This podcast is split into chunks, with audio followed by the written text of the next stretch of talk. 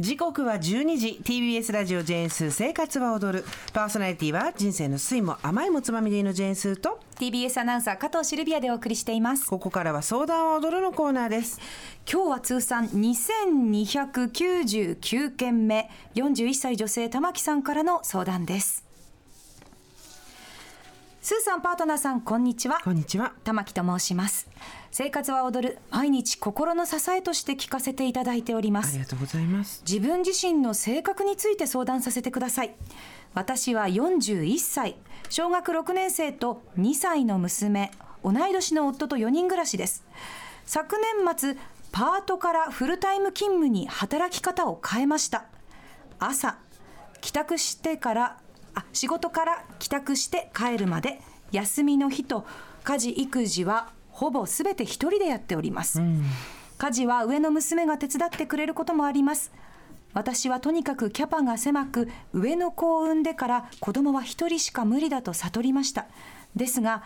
娘と夫からどうしてもあと一人子供が欲しいと何年も懇願され絶対無理と主張しておりましたが夫からは自分が家事も育児もするからと説得され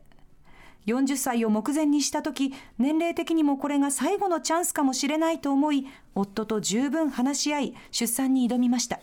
その時夫から俺たちはチームなんだからと言われ非常に心強く感じました。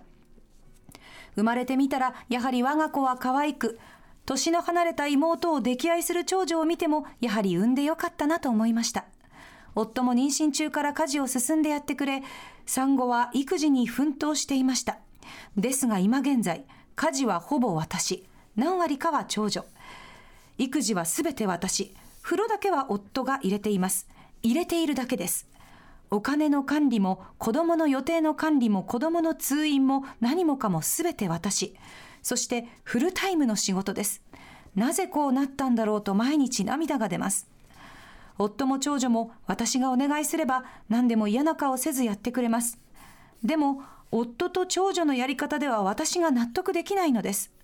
何度もやり方を説明しこういうふうにやってほしいとお願いするのですがやってくれません。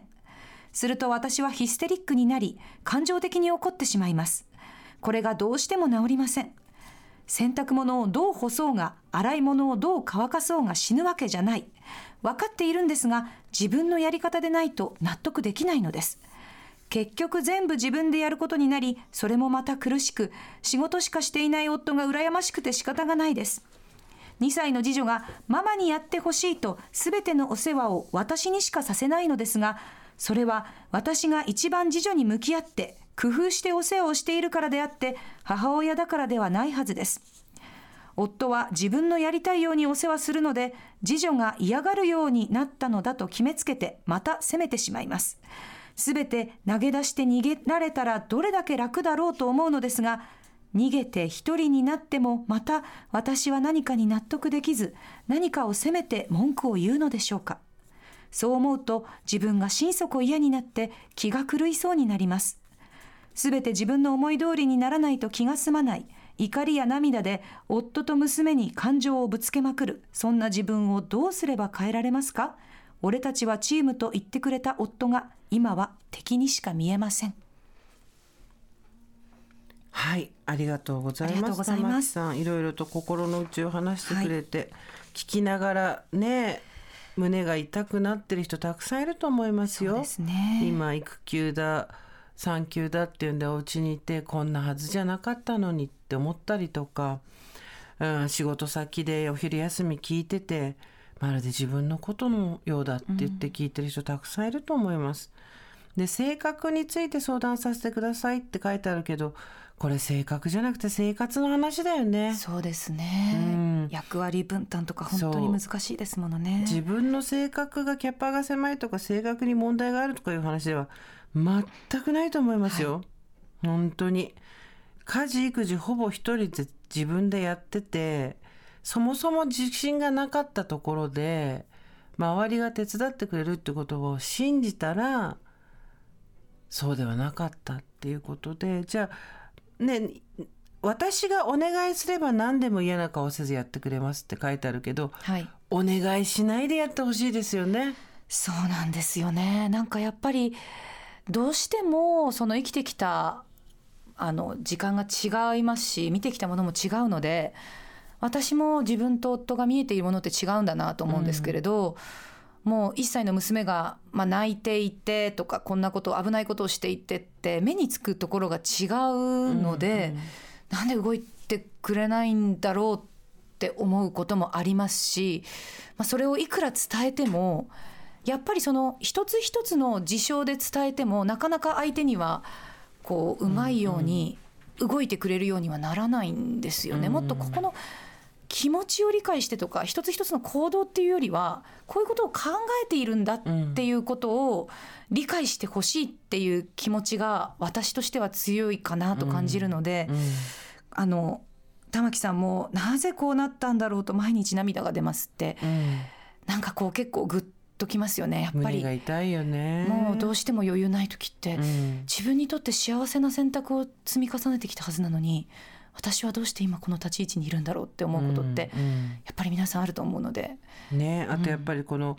風呂だけは夫が入れています。入れるだけですって書いてる。この入れているだけですの意味が伝わらない人もたくさんいるんでしょうね。ものすごいこのお話読んでわかるって一番ここで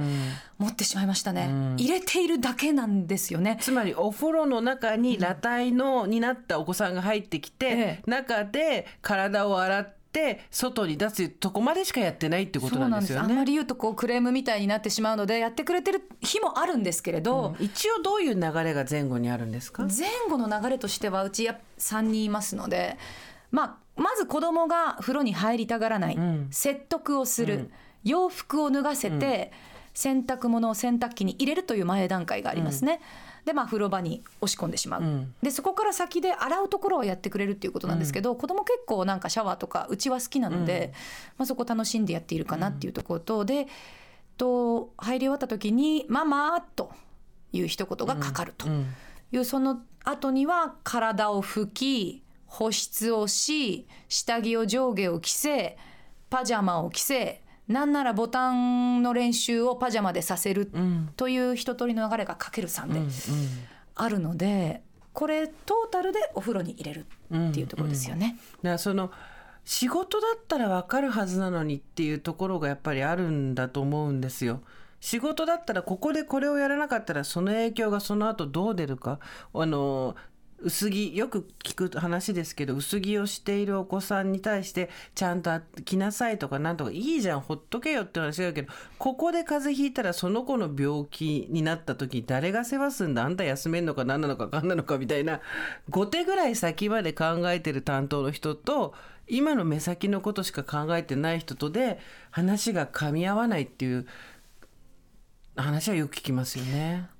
当におっしゃる通りだなと思いますし、うん、そのやっぱり母親の方が向き合う時間が多いので、うん、その子のそれぞれの性格のちっちゃな些細な機微みたいなところを、うん、この声かけを今このタイミングでしたら動くっていうのがやっぱりどうしても経験値ってその長く関わってる方があるので、そういう意味では私がやった方が早いところもあるのかもしれないんですけれど、そこにやっぱりあぐらをかかれてしまうとそこから先にこう分担が割合がどんどん減らないというか片っぽにどうしても寄ってしまうので、うん、なかなかそこをだからもう一回心を2にして本当に無視をするというか、うん、役割ですって言って全部任せてしまう、うん、何通りかやればこう気づいてもらえるものがあるのかなとも思うんですけれど。なんか分担を書き出したりとかすることはあるんですか？そうですね。一回大喧嘩になって3人目が生まれた時にもう精神的にいっぱいいっぱいになってってしまって、うん、で夫も仕事があることは分かるんですけどちょっと冷静に客観的に何割家事育児負担しているか書き出してみようか、うん、まあ、その前に体感で今何割してると思うっていう話をして、でそこであの何割だっていうのがあった後にこれをしてるよねこれをしてるよね、で例えばその、まあ、ゴミ捨てよくある話ですけどゴミ捨てしてるって言われたらあの、ね、その後の袋は私がやってるよねっていうところも一つ一つやっぱり確認をしていって、これを全部でトータルで見た時に何割かなっていうところで。でものすごく責めて喧嘩をしたいわけじゃないので建設的な議論がしたいんですよ。ですっごく何回もこの話をしているとなんかやっぱり責められる気持ちにどうしてもあの夫側も取られってしまうの、これちょっと自分も悪いのかなと思うんですけどなんかなるべく建設的な話をしたい時に、どうやって物事を進めていったらいいかが、ちょっと私も日々こう試行錯誤でわからないなっていうところで。実際書き出してみたら結果はどうだったんですか？書き出してみてなんか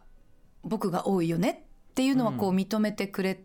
認めてもらってじゃあどこならやれるか。あ僕が多いよねっていうのは？あのかなり役割分担が多いよねっていうあの夫が。あ夫の方が家事をやってたってことですか？あじゃなくてえっとそうですね。やらなきゃいけないことが多いよねっていうことです。ごめんなさい、はい、っていうことで、うん、どこならできるかっ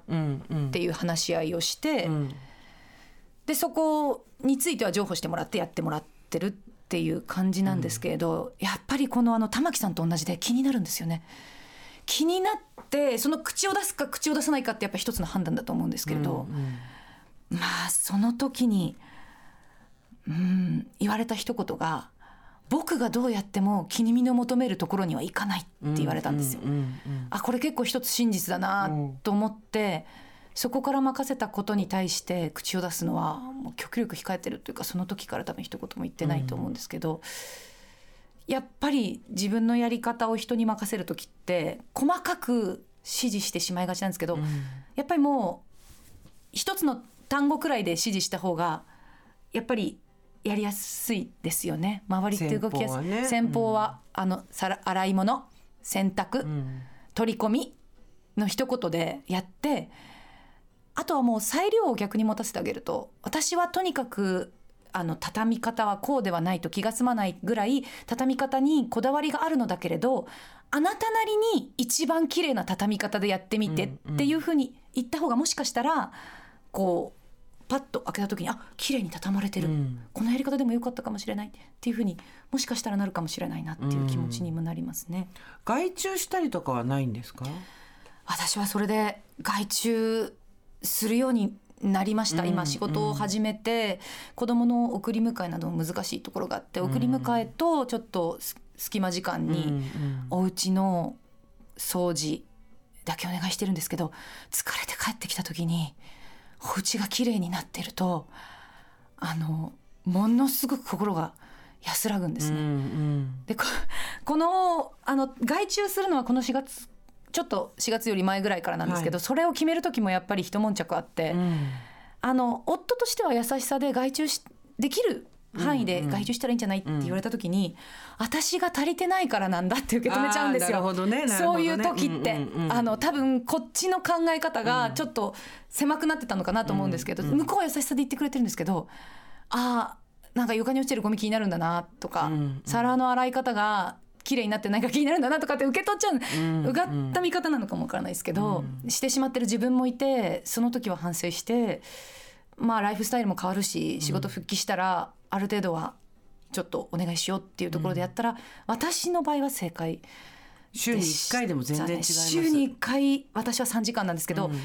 だいぶ変わりました気持ちの面で。あ本当に、うん、ね。ですかね。それができるといいよね。よくその家の中のことを外の人に、えー、渡すこと自体が、うん、その分お金もかかるから稼いだ分っていうのがそこに出てって意味がないなんていうことを言う人もたまにいますけどいやあの母親っていう肩書きだけじゃない自分っていうのを外の社会で接点として持つことの精神的安定だったりとか、はい、さっきメールいただいたけど働くのって楽しいよねっていうものを奪われないようにするために家の中で分業ができないんだったらもう外に回すしかないですもんね。そうですね、うん、やっぱり食事もミールキットとか今たくさんありますし、うん、あとその家事を担ってくれてるっていう小6の娘さんとのコミュニケーションっていうのもやっぱりその担ってくれてる分だけ大変さが分かっているところも娘さんあるでしょうし、うんね、なんかそれだけ協力したくて妹が欲しくてっていうところもあるだろうからここ結構なんかたくさんお話ができたらなんかいいかなっていう気持ちになりますね。ね。だから玉木さんあの性格の問題じゃないですよ。誰でも多分こういうふうになったら同じことになると思うし、はい、この話多分同意100万件みたいな話だと思うんで、えーえ。ー、それこそシルビアさんのお家みたいにあの書き出してみてね、うん、実際じゃあお風呂を入れるって言った後の前後にどういうことがあるのかとかさっき言ったその例えばゴミ捨てっていうのは玄関にまとめられたゴミを外に捨てるわけじゃなくて全ての部屋から小さいゴミ箱を持ってきて一つの中に入れ分別しそれを捨てた後新しいゴミの袋っていうのをゴミ袋ゴミ箱にかけるっていうところまでのそうですね。作業なんだっていうのを全部書き出して、え。どこまでやってくれるんだっていう。でその中でも玉木さんが気にならない。まだそんなに気にならないところを任せる。でどうしてもこれはうーんキャパオーバーだけど家族内で分業すると喧嘩になるっていうところを外にね外注するとかいう形で。あとやっぱり2歳の娘さんって、私も来月あの娘が2歳になるんですけど、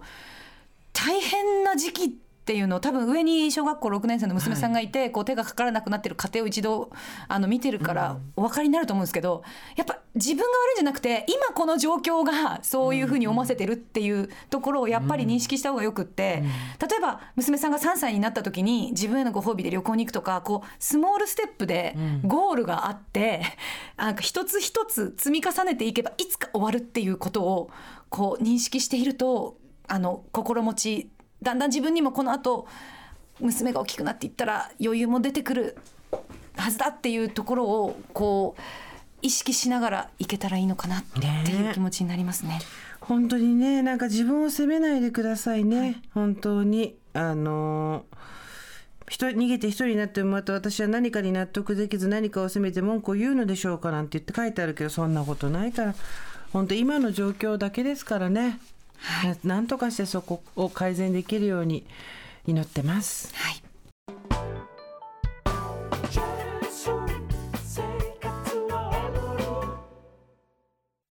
毎週月曜から木曜朝8時30分からお送りしている「パンサー向井のフラット」毎日を彩るパートナーの皆さんはこちら。